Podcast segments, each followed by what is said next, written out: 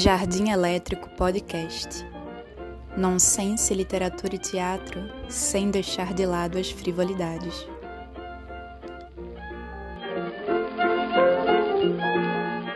Sara Antunes é uma atriz, roteirista e diretora com um currículo extenso relacionado a teatro, cinema, clipes e séries. Recentemente, ela está em cartaz com seu espetáculo online Dedora, onde ela assina atuação, roteiro e direção, abordando a temática da ditadura. Filha de um ex-padre exilado e uma ex-freira, Sara tem, para além da arte, uma história de vida empolgante e inspiradora. Com vários prêmios em seu currículo, seu trabalho mais recente na TV foi a participação na série da Globo Todas as Mulheres do Mundo, além do longa êxtase dirigido por Moara Passoni e também produzido por Petra Costa. Chega mais que hoje eu vou conversar com Sara Antunes sobre teatro, cinema, ditadura e, claro, frivolidades. Quem é Sara Antunes? Eu sou uma, uma mulher de teatro. Eu comecei muito nova, eu, eu decidi muito nova. Com 10 anos, eu tive uma, uma conversa com minha mãe, com meu pai, e falei: quero fazer teatro. E desde então, eu vou me descobrindo em várias funções, né? Eu comecei estudando é, atuação, então eu sou uma atriz. A minha primeira peça que lancei para o mundo já, já era a coautora dela, né, que foi o Histeria, então sempre escrevi também, então sou autora também, e agora, esse ano, eu assino primeira, as primeiras direções, hoje em dia eu transito, né, entre essas três funções, mas eu sou mãe também. Direção de peça ou de audiovisual? A primeira direção que eu fiz foi de cinema, um curta, que também é do, dentro do processo da Dora e teve a ver com a pandemia, com, a, né, com essa situação que a gente está vivendo. Então, a primeira direção foi, essa, foi um curta, que tem a ver com esse processo, e, essa, e agora a direção da peça Dora, né? Os dois, os, as duas, duas obras ligadas à Dora, eu assino a direção. Mas é a primeira vez que eu. É quase tomo a coragem, sabe? Porque eu acho que tem muitos outros processos que eu fui co-diretora, que eu, que eu como atriz tinha muitas propostas de direção, mas eu acho que para nós mulheres tem todo um percurso até a gente entender que a gente pode assinar, né? Eu acho que eu entreguei muitas obras como se eu não fosse capaz de assiná-las. Aí com certeza eu quero falar sobre Dora já já, que eu assisti esse fim de semana, eu quero tenho muitas perguntas sobre. Mas antes, eu vi que a tua formação ela é em filosofia, né? E aí eu queria saber como é que começou teu contato assim com o teatro inicial, como é que tu teve esse estalo de eu quero fazer isso para sempre. É isso que eu quero da minha vida. Então, eu, eu foi, como eu te disse aqui, que foi muito nova mesmo, né? Fui criança, mas a minha mãe e o meu pai, quando escutaram isso, eles, eles tive, meus pais tiveram percursos muito singulares, assim, são figuras muito, assim, singulares mesmo na história deles, né? Eu, eles, eles deram muita credibilidade. Minha mãe é psicóloga, né? Até hoje ela é psicóloga e ela acredita que as crianças e os, as adolescentes, né? Antes da vida adulta, eles sabem muito mais o que eles querem do que depois quando a gente se forma. Então, quando ela escutou aquilo, ela levou com muita seriedade e ela procurou um curso do, aqui no Vento Forte, que é do Ilo Krugli, que era um cara, ele faleceu, né? Mas um cara que trabalhou com a doutora Nise da Silveira, e como minha mãe também trabalhou com ela no Rio de Janeiro, né, pensando psiquiatria e arte, e ela falou, ah, acho que vai ser bom a Sara começar por lá, e foi realmente muito lindo minha passagem por lá, muito nova, e ali, e ali eu tive certeza que eu queria fazer isso, eu nunca mais parei de, de estudar teatro. Mas na hora de me formar, eu já tinha uma formação profissionalizante em teatro, que eu comecei com 15 anos, e eu, e eu queria muito fazer a EAD aqui da USP, que é uma escola de arte dramática, que não é faculdade, que é uma escola técnica, né? E para mim isso fazia mais sentido como atriz, eu ter esse, essa, essa experiência. E aí eu quis fazer filosofia porque já pensando nas artes, assim, não fiz filosofia como dúvida, eu achava que a filosofia ia me ajudar a escrever, ia me ajudar a pensar o mundo, ia me ajudar como atriz também. Então, com 17 anos, eu entrei na filosofia, consegui me formar e, e acho que foi muito importante, mas já era, naquela época, eu já entendia como um, um auxílio, sabe, para a carreira de artista. E tua mãe te deu, pelo visto, todo o apoio, né? Isso é muito importante, porque eu fui dar uma pesquisada e eu descobri que tu é filha de um ex-padre e de uma ex-freira. Como é que foi ser artista dentro desse, dessa atmosfera, né? Porque, querendo ou não, você ainda traz dentro da criação algumas sequelas, né, de tantos anos dentro do, do seminário. Sim, sim, tem muito, eu acho que sim, muito. Os dois é isso, né? Eu acho que eles têm histórias muito singulares. Eu cada vez mais admiro, né, a história deles. E a minha mãe, ela, ela, os dois de Minas Gerais, do interior de Minas Gerais, e minha mãe não queria casar, não queria ter filhos, e na época ela queria mudar o mundo, e ali em Minas, para ela, não casar, não ter filhos, não ter a, não seguir a ordem natural dita, né, para as mulheres, ela achou que ser freira era um caminho. E foi engraçado que recentemente eu fui entender esse percurso dela, né, porque a gente olha com muito preconceito também algumas escolhas, né, mas hoje e estudando outras mulheres, né, que também optaram, né, pela vida religiosa, a gente encontra muitas mulheres, há muitos séculos, que, que a vida religiosa era o único, único subterfúgio aceito para não continuar como é, num padrão, né? E minha mãe foi assim também. Ela ficou nove anos como freira no Rio de Janeiro. Ela começou a se decepcionar com a igreja, começou, começou a estudar psicologia, ainda como freira. E aí largou e começou a, trabalhar com a doutora Anise da Silveira, foi estagiária no Rio, né? E desde então ela, ela exerce a psicologia e foi aí que ela encontrou meu pai num dos congressos de psicologia, conheceu ele e assim depois de um tempo deles namorando, ele falou: "Ah, preciso te falar uma coisa, fui 30 anos padre".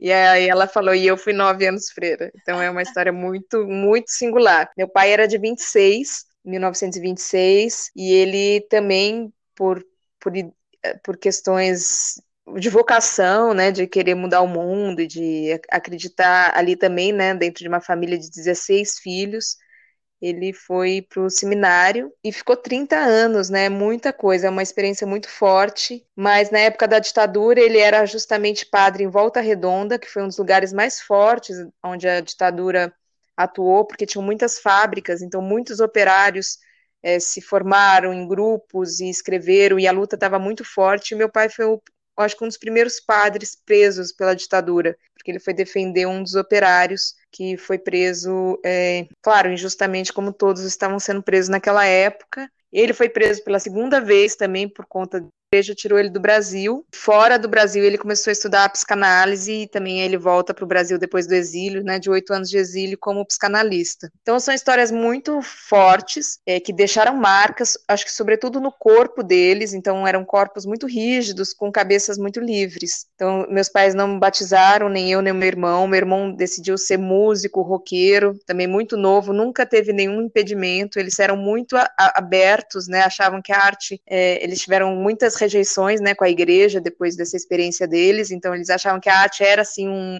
algum lugar para encontrar o sagrado. Então eles apoiaram a gente muito, de maneira integral, assim, e absoluta, né, que é uma coisa difícil entre os meus colegas, entre meus amigos, sempre teve uma luta e aqui na minha formação teve muito apoio, mas eu acho que tem a ver com essa, com essa com essa história deles. E embora isso, esse apoio e essa, essa, esse incentivo eu sempre achei que o corpo deles era muito marcado por isso, né? Corpos duros, corpos marcados pela religião. Cara, muito interessante essa história. Que história de vida, né, dos dois, impactante assim. E tu falou do teu pai em relação à ditadura, e aí eu vou pegar esse gancho para falar sobre uhum. Dora, né? Que nesses tempos agora de pandemia, a saída é essa, se reinventar e se adaptar a essas novas formas de fazer teatro, né? Como foi o caso de Dora, que é uma peça que foi gravada ao vivo, e eu tive a oportunidade de assistir no primeiro fim de semana pela indicação do Tonico uhum. Pereira, e eu fiquei completamente apaixonada pela forma como ela foi construída, porque eu tô acompanhando agora, né? São poucas as peças que eu vi, assim, gravadas ao vivo. E aí eu queria que tu falasse como é que foi esse processo de idealização dessa peça nesse formato. Sim, eu... Esse processo da, da ditadura e toda essa história do meu pai também é algo que tá, eu estou revisitando nesses últimos anos e também por coincidência, escolha e, e confluências da vida eu acabei fazendo algumas obras ligadas à ditadura, é, duas no cinema, uma, um filme chamado Deslembro, da Flávia Castro, que é um filme que eu gosto muito, um longa, e um, um outro longa documentário que era sobre a Dora, que foi quando eu conheci a, as, a, a personagem quando eu tive acesso às cartas dela. A família é, desde que eu tive acesso às cartas, eu fiquei com vontade de fazer alguma coisa com o teatro, pedi para a família, e desde então ela, a família confiou em mim isso. Mas eu não estava tendo tempo para mexer, porque era um, eu sabia que ia me mandar um mergulho muito profundo, tempo eu não queria fazer de qualquer jeito, né? E aí, quando veio a pandemia,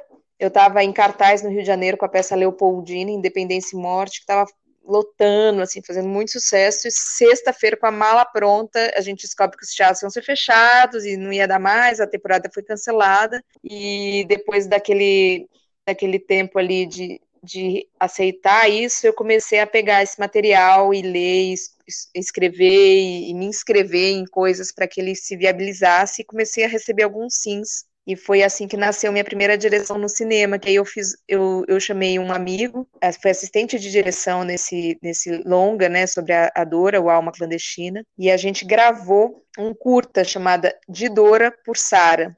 Esse curta foi sendo para a mostra de Tiradentes, a gente ficou muito feliz, uma recepção muito bonita. E esse curta ele é o embrião da peça, porque ele, ele eu, eu começo a tratar as cartas de relações entre mulheres, ela com a mãe, eu com minha mãe, a Dilma. Então pensar um pouco a nossa mátria, né? A nossa, as nossas mães e, e um pensamento no lugar da pátria, né? O que, que a gente faz com essas mulheres, essas essa é a ligação da mátria. É um pouco a, é o mote do curta e também da peça, que já eu comecei a explorar de outra forma. Na peça eu, eu acho que eu lido videoarte, instalação, eu ouso um pouco mais nas cores, na interpretação, é, é mais instala, instalação mesmo. Eu acho que tem uma, um lugar maior de performance ali. E a gente ensaiou muito, a gente trabalhou muito para conseguir fazer ao vivo, porque não é simples, né? Eu fiz escolhas assim arriscadas e que, tinha que se não desse certo ia ficar feio, né? Não, não foi só abrir um zoom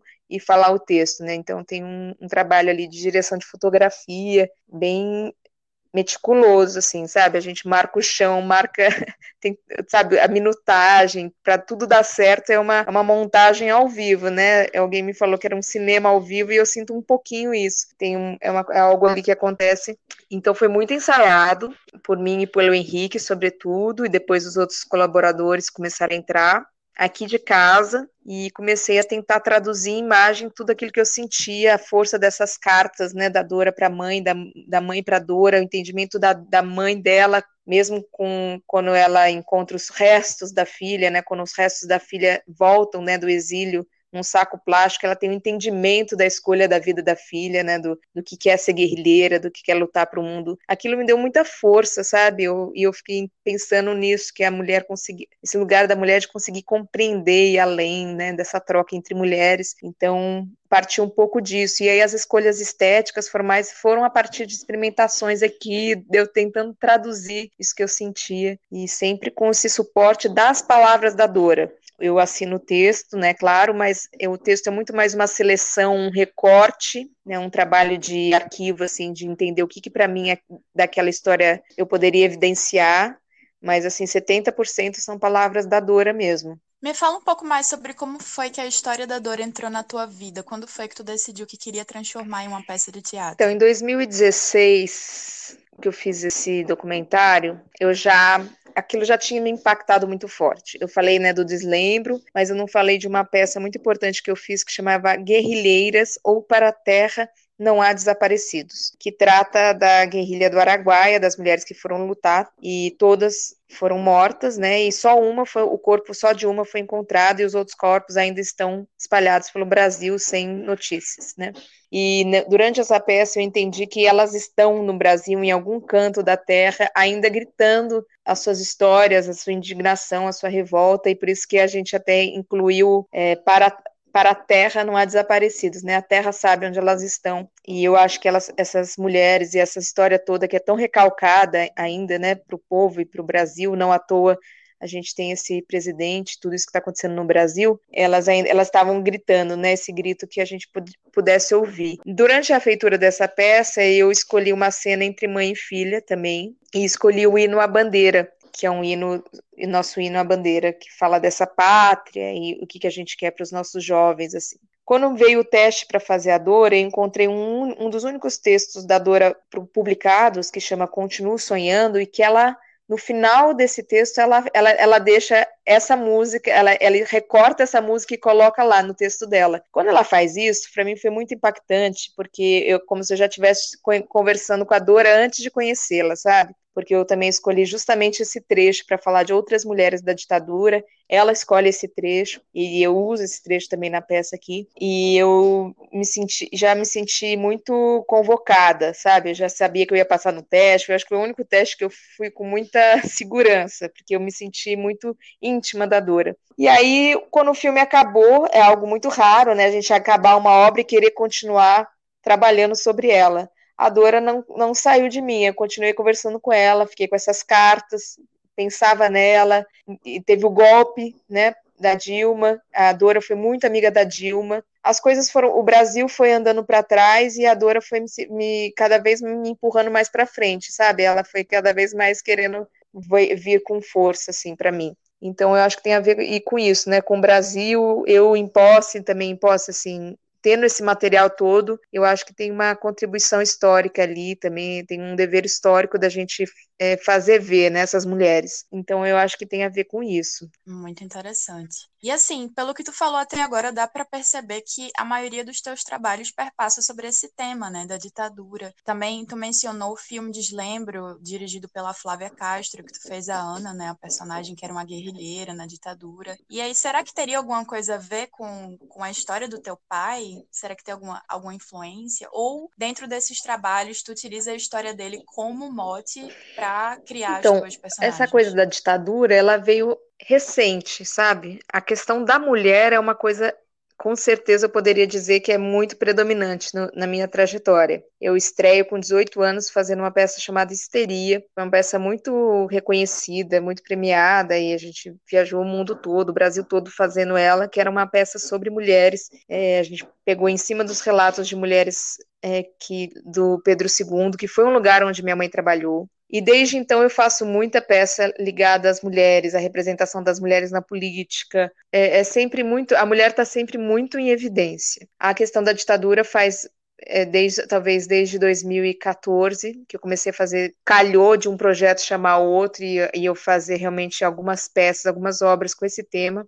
E eu acho sim que tem a ver com meu pai, porque foi justamente nessa época que saiu o processo de anistia dele. Então uma coisa foi, sabe, você foi, eu fui mexer numa terra e o buraco se, o buraco foi se abrindo assim imenso, sabe? Quando eu fui mexer só num negocinho, de repente eu vi que tinha muita coisa para mexer. E eu acho que a, as artes e a, as obras são um pouco isso, né? A gente vai tateando onde a gente precisa mesmo e, e, e eu acho que esse lugar tipo filha, né? É, esse lugar de filha de alguém que viveu, talvez isso me ecoe muito forte, né? A necessidade de falar sobre isso, a necessidade de fazer ver.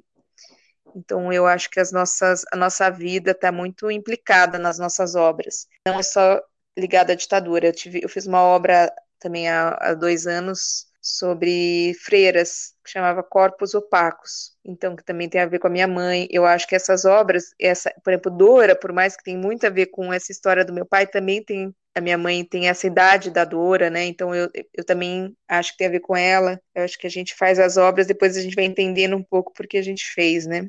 E diante do governo que a gente está vivendo atualmente, que é uma ditadura explícita, eu queria que tu falasse como é que tu enxerga a relação do teatro dentro desse contexto. Pois é, eu no começo da pandemia também, né, essa história da eu, eu li um texto do Paul Preciato que falava que a gente precisava usar o, usar o nosso tempo para a gente estudar as lutas históricas, para a gente se preparar, para a gente conseguir se inspirar, para a gente conseguir voltar a pensar coletivamente. Eu acho que o teatro é um lugar de potência nesse sentido. É, a gente, né, na história do teatro do Brasil, a gente vê a força que teve, né, é, quando vem governos autoritários como esse, as artes são as primeiras a serem difamadas, né, a gente colocar o artista num lugar muito menosprezado, e isso só revela a nossa força. Eu acho que a gente tem uma, uma obrigação de reconstruir um campo subjetivo destruído, sabe? De construir um campo de vibração, de, de esperança, incentivo, de revolta.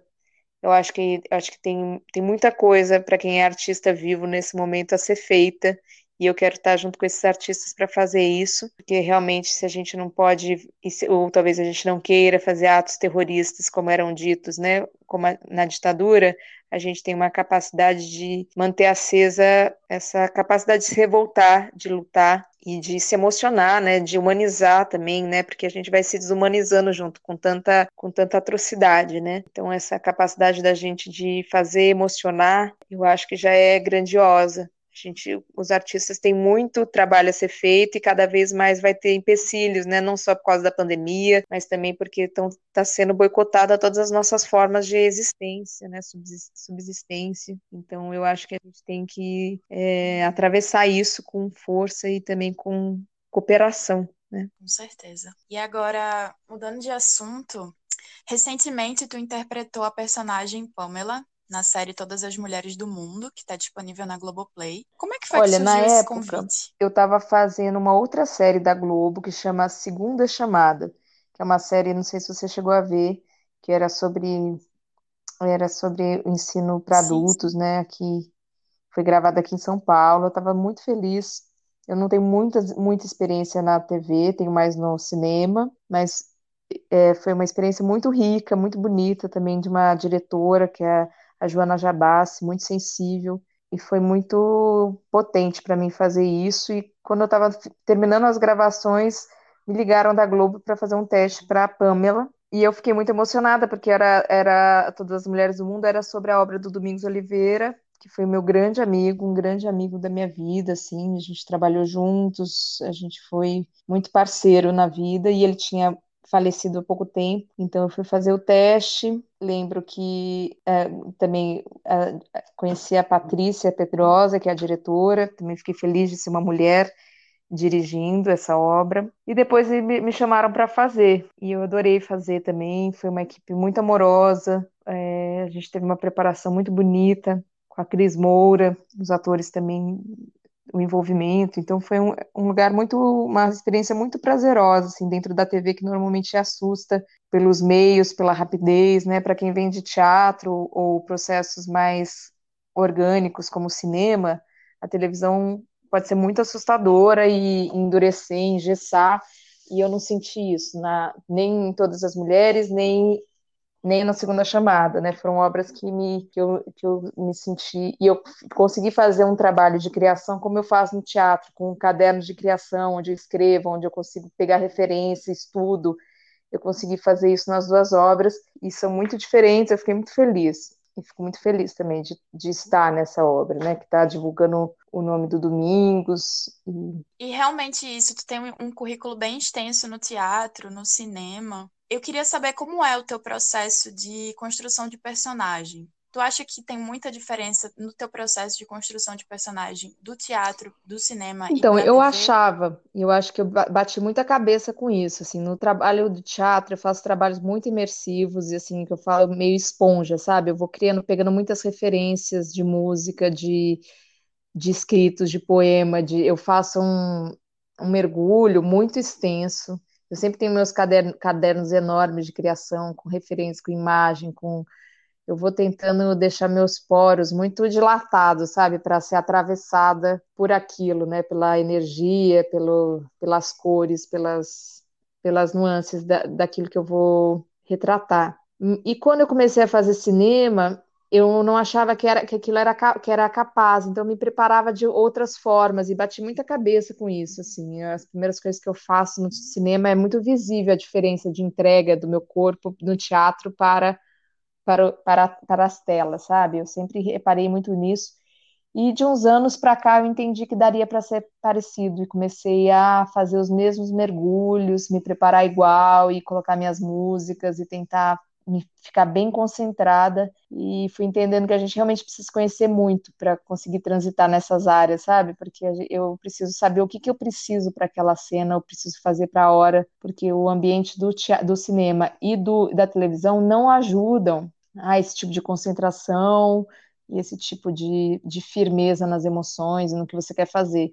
Muitas vezes eles constrangem o ator e a gente se, a gente se endurece, a gente câmera, em vez de virar uma parceira, vira uma arma ali na sua cara, você, você fica se sentindo coagido. Eu me senti muitas vezes assim. E hoje em dia eu não, hoje em dia já entendo como amiga, assim, hoje em dia eu tô, tô criando cada vez mais intimidade nesse lugar. Estou muito feliz assim de ter conseguido dar espaço porque me agoniava muito o que eu senti, né, nas primeiras vezes que eu fiz. E tu falou sobre utilizar as referências no teu processo de criação e aí eu fiquei curiosa. Tu poderia dizer quais são as então, tuas quando eu falo assim de referências, é uma cada processo vai me trazer, vai me pedir uma coisa, sabe? Então eu começo ver, eu vejo muito filme, pego muitas obras de desenho, pego as coisas, pego coisas prosaicas como cantigas, músicas ou escritos, escritos teóricos. Eu, eu vou para lugares muito diversos assim a partir de cada obra. Mas é isso, cada obra vai me, vai me fazer ir atrás de algumas referências, sabe? É, poucas teatrais, assim, não, não, não, não, fico nesse, no, não fico restrita ao teatro. E também não hierarquizo, sabe? Um, um filme é mais importante do que uma fala que alguém me falou e que me, e que me bateu no coração forte. Então eu vou tentando juntar tudo que eu que eu estou sentindo, tentando escrever, desenhar, pintar. Eu, vou, eu faço um trabalho bem imersivo nesse sentido. E, e, sempre uso cadernos né, de criação, que eu acho que eles, eles condensam, eu posso voltar a eles, eles me ajudam a organizar internamente o que eu, o que eu vou, vou sentindo. Então é um pouco por aí, assim, não tem não tem referências para todos os processos, sabe? Agora a música sempre me ajudou em to, em to, assim, se eu falar uma coisa, uma constante é a música, é minha, é o, é o meu tambor, assim. A coisa que eu mais ouço em obras é a Betânia. Eu acho que a Betânia é uma mulher que, embora não seja atriz, ela tem uma capacidade de vibrar, de fazer vibrar, que é o que eu queria fazer com, com a interpretação.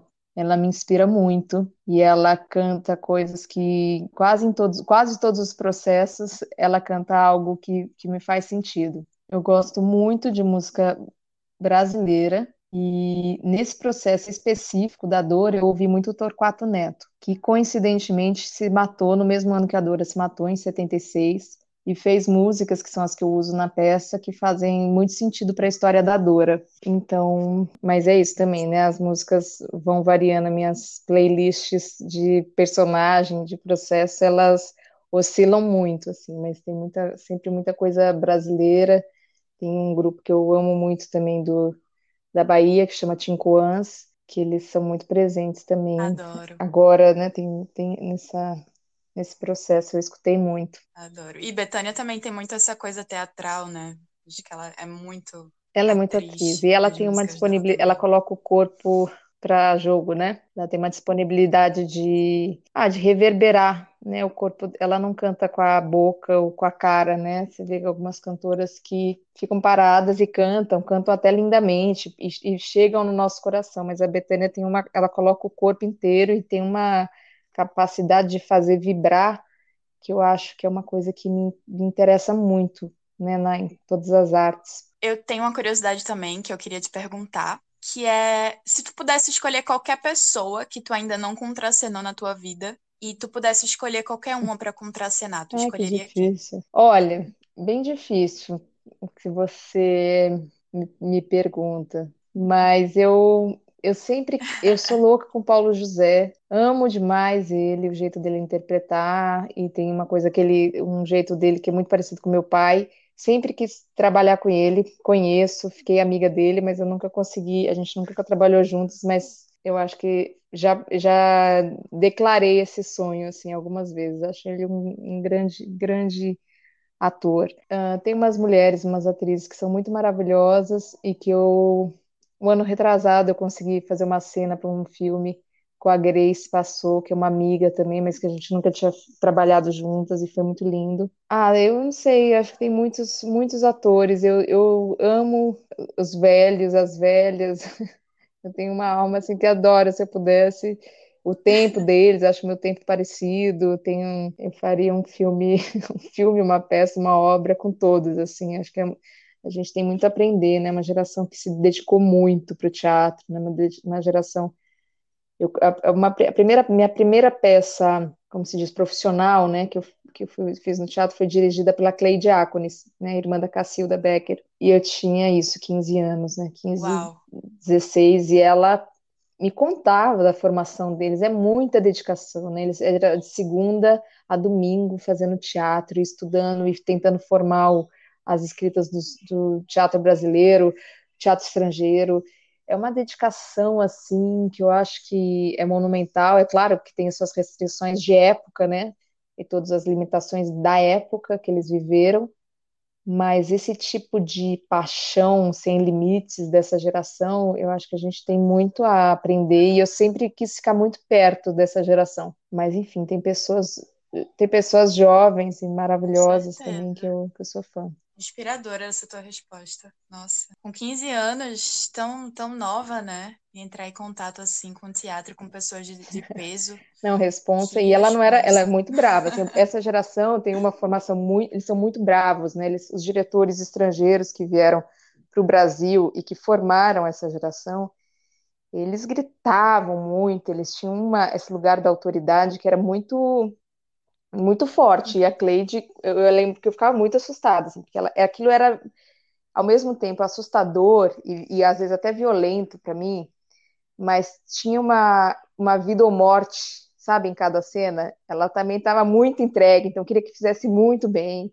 Então, isso é. Hoje eu consigo olhar isso com muita admiração. Até isso eu consigo olhar com admiração, embora a gente não, não compactue mais com esses métodos ou de e nem consiga fazer, porque a gente já vem de outro lugar e a gente acredita talvez em outras coisas, né, lugares mais horizontais de criação, de troca, mas esse, é, essa paixão, essa levar muito a sério, sabe, não é qualquer coisa, não é qualquer coisa que tá bom, sabe, você faz uma cena, não é, isso não pode ficar muito melhor, e você tem alguém que tá falando, isso tem que ficar, sabe, esse, esse lugar da, da intensidade emocional para que uma cena fique boa, para que um isso é também revela a paixão, né? Óbvio que não precisa ser assim, mas essa paixão, porque a cena do ofício de elaborar, de, de ir até o fim, eu acho isso muito bonito. E foi muito nova mesmo que eu entrei em contato com isso. E a Cleide foi muito amorosa também. Ela era muito amorosa, levava cartas da Cacilda e dava coisas pessoalmente. Eu fui na casa dela na época mais de uma vez e a gente conversava muito. E é, são muitas histórias, né? E eu acho que a gente tem uma, um déficit com a memória né, no Brasil que é gigantesco. E eu acho que a gente tem que saber velar, sabe, essas, é, essas histórias todas. Nossa, Sara, tu é uma mulher incrível, que história é. de vida maravilhosa. E eu queria, para encerrar, eu queria dizer que tu tem uma longa carreira, né, no teatro, no audiovisual, e eu queria que tu deixasse uma mensagem para os artistas que estão vivenciando agora esse momento de pandemia, que está todo mundo um pouco frustrado com esse cenário político nas artes. E eu queria que tu deixasse uma mensagem ah, e então também tá. indicasse um livro. Olha só, eu é, acredito que nunca foi fácil para quem fez, fez arte. Eu acho que a nossa geração viveu um, um pequeno elipse, né, um pequeno sonho com esses com os governos do Lula, né, da Dilma e alguns governos de esquerda que tiveram algum tipo de incentivo, mesmo que ainda muito pequeno para as artes. Mas se a gente olha a história da arte, é uma história de muita luta, uma história que às vezes, né, a gente precisa vender nosso pão pro para o rei para conseguir fazer a nossa arte. É uma, é uma história de, de dança, de, de necessidade absoluta de tocar em, em, no subjetivo, tocar no coração das pessoas, de, de, troca. Então, eu acho que a gente precisa se ancorar nessas figuras que fizeram é, e tentaram, ou tentaram fazer, mesmo as, os, aqueles que não chegaram até nós, né? Porque também a história que a gente conhece é a história do, dos privilegiados e da, de uma elite que conseguiu deixar registro, mas é, eu acho que a gente tem que pensar neles e continuar a gente tem que atravessar isso, a gente tem que lutar por, por políticas públicas, porque sem políticas públicas a gente não consegue fazer, a gente não consegue sobreviver. Então a gente tem que estar junto e a gente tem que continuar produzindo, porque a, a nossa sanidade depende dessa, desse escape, né? dessa, dessa, dessa forma de, de viver pensando, criando, deixando o sentimento aflorar e, e a nossa expressão esse valer, né?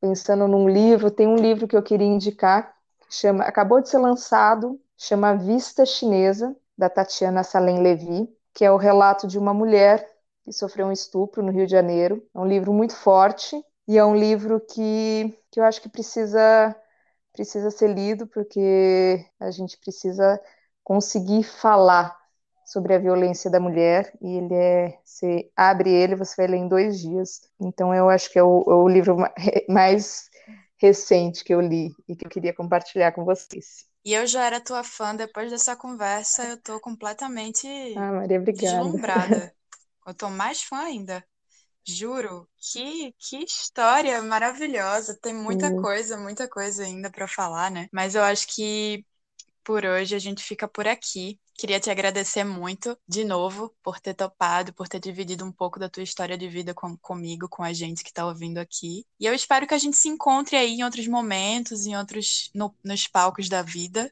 em outras oportunidades. Obrigada, Maria. Eu, queria te agradecer também por ter visto, por ter falado, é, convidado. A peça vai ficar ainda. Tem mais três finais de semana, né, ao vivo, de casa, gratuito. Então, tenho vontade que quanto mais pessoas é, possam ver, elas vejam. E é isso aí, a gente está junto, junta. Isso, vou, vou, divulgar bastante, vou divulgar bastante lá no, no perfil do, do, Jardim Elétrico Podcast, tá? Vai ficar até quando? Dia 4, né? Dia 4 de abril que vai ficar em cartaz? Isso, até 4 de abril. Então é isso, Sara. Obrigada. Obrigada, querida. Beijo, Beijo beijão.